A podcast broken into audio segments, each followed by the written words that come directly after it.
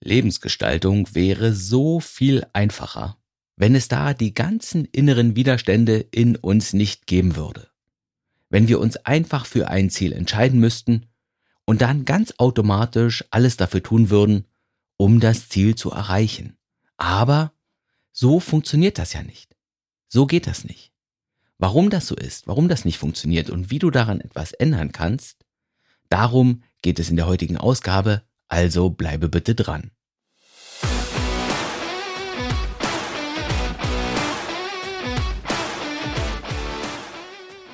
Moin und hallo, hier spricht Ralf Senftleben. Und das ist eine neue Folge im Podcast Mein Leben, meine Regeln, wo ich regelmäßig mit dir über Lebensgestaltung und Persönlichkeitsentwicklung philosophiere, mit dem Ziel, dir ein noch besseres, ein noch schöneres und erfüllteres Leben zu erschaffen. Heute, da möchte ich mit einem Rat starten, den ich einmal beim Sport bekommen habe. Und der Rat, der lautet, du musst die Augen immer auf dem Ball halten. Du musst die Augen immer auf dem Ball halten. Das hat mir ein Trainer beim Badminton irgendwann mal gesagt. Und diese Aussage hat meinen sportlichen Erfolg mehr als nur verändert. Als ich das begriffen habe, wurde ich von einem Tag auf den anderen tatsächlich beim Badminton gefühlt 50 Prozent besser. Und was soll ich dir sagen? Im Leben, da gilt diese Regel irgendwie genauso. Die Augen immer auf den Ball halten. Jetzt stellt sich nur die Frage, was im Leben ist jetzt der Ball bei mir? Genau. Was ist also der eine Punkt deines Lebens, der wie in einem Ballspiel den Ausgang des Spiels bestimmt? Für mich da ist es meine Bewusstheit, meine Klarheit, meine Achtsamkeit. Denn je bewusster ich durch meine Tage gehe, desto mehr bekomme ich auch mit, was so passiert, und desto besser kann ich mein Schiff des Lebens durch den großen Ozean der Welt steuern. Und das mit dem Schiff und mit dem Ozean. Das ist ohnehin ein schönes Bild, wenn du über Persönlichkeitsentwicklung und über Lebensgestaltung nachdenken willst. Denn du, du bist das Schiff und deine Umgebung und deine Umwelt. Das zusammen ergibt das Meer. Das Meer mit all seinen Strömungen, mit seinen Klippen, mit seinen Stürmen. Das kannst du nicht beherrschen. Aber du kannst eben dein Schiff lenken. Du kannst dich entscheiden, wo es hingehen soll.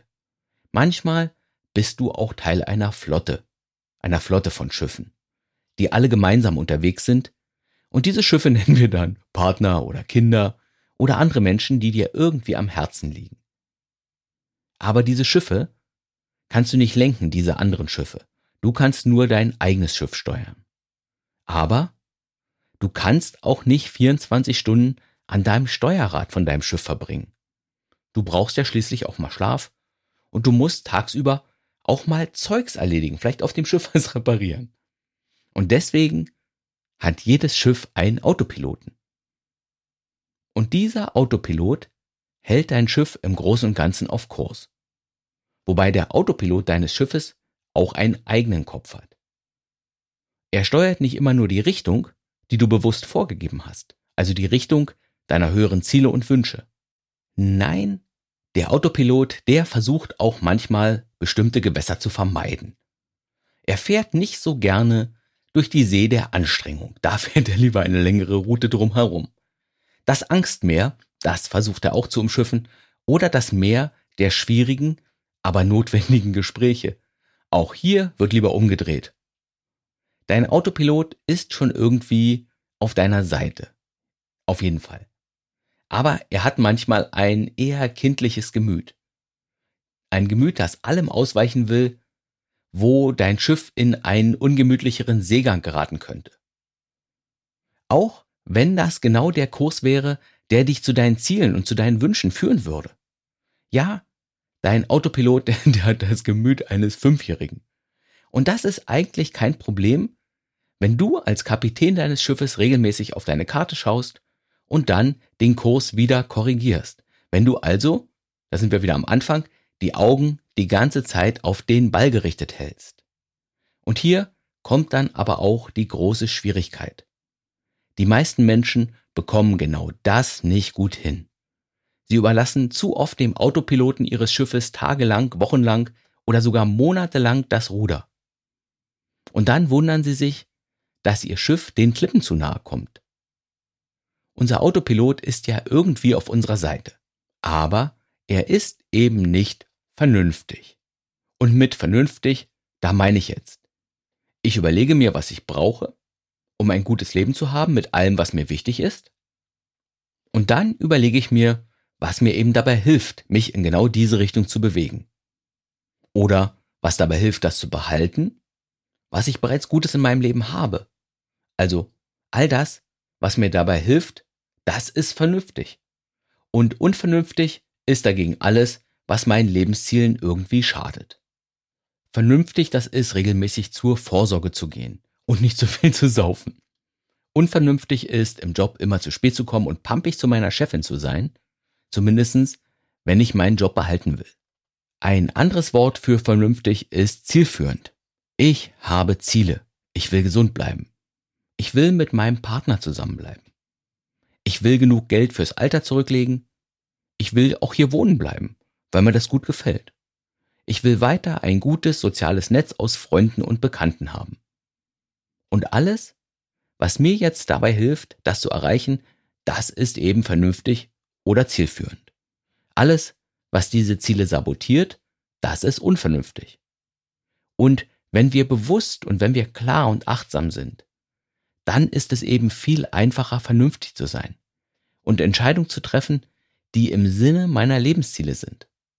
Wenn ich viel auf Autopilot bin, dann treffe ich auch viel mehr unvernünftige Entscheidungen, mit denen ich mir letztlich schade.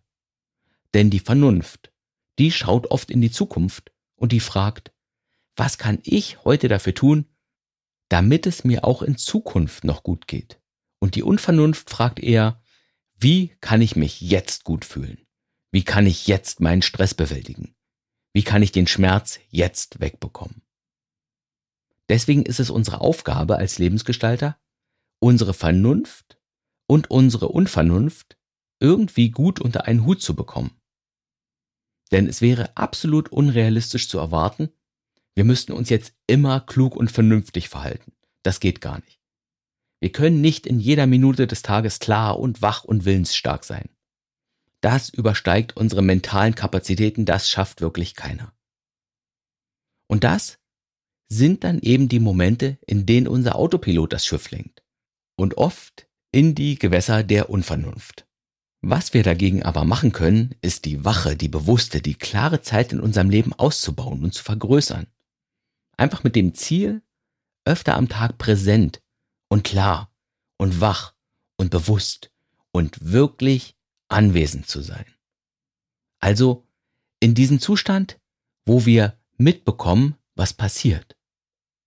Wo wir nicht nur automatisch auf das reagieren, was uns passiert. Wo wir zum Beispiel mitbekommen, wenn uns etwas triggert. Sodass wir dann zu uns selbst sagen können, okay, ich merke das, das triggert mich hier gerade. Und sonst wäre ich wahrscheinlich hier in dieser Situation defensiv geworden. Vielleicht hätte ich losgeblubbert. Aber ich atme jetzt mal tief durch und tue das, was vernünftig ist.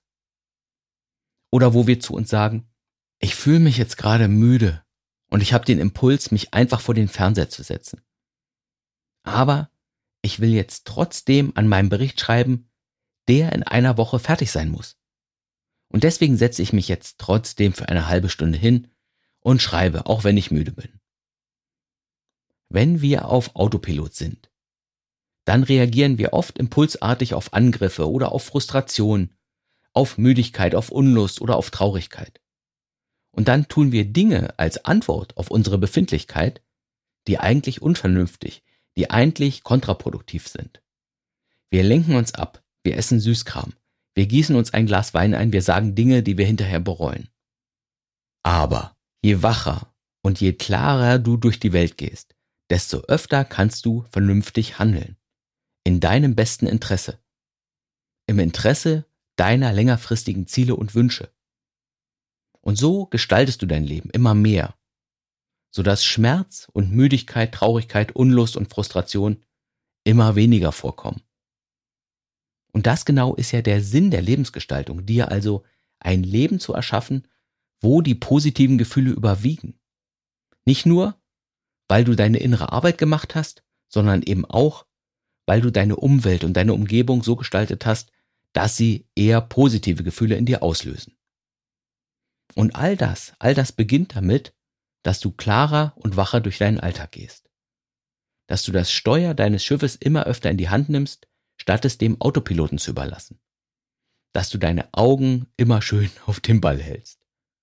Und wie du das anstellen kannst. Wie du immer wacher und klarer durch die Welt gehen kannst.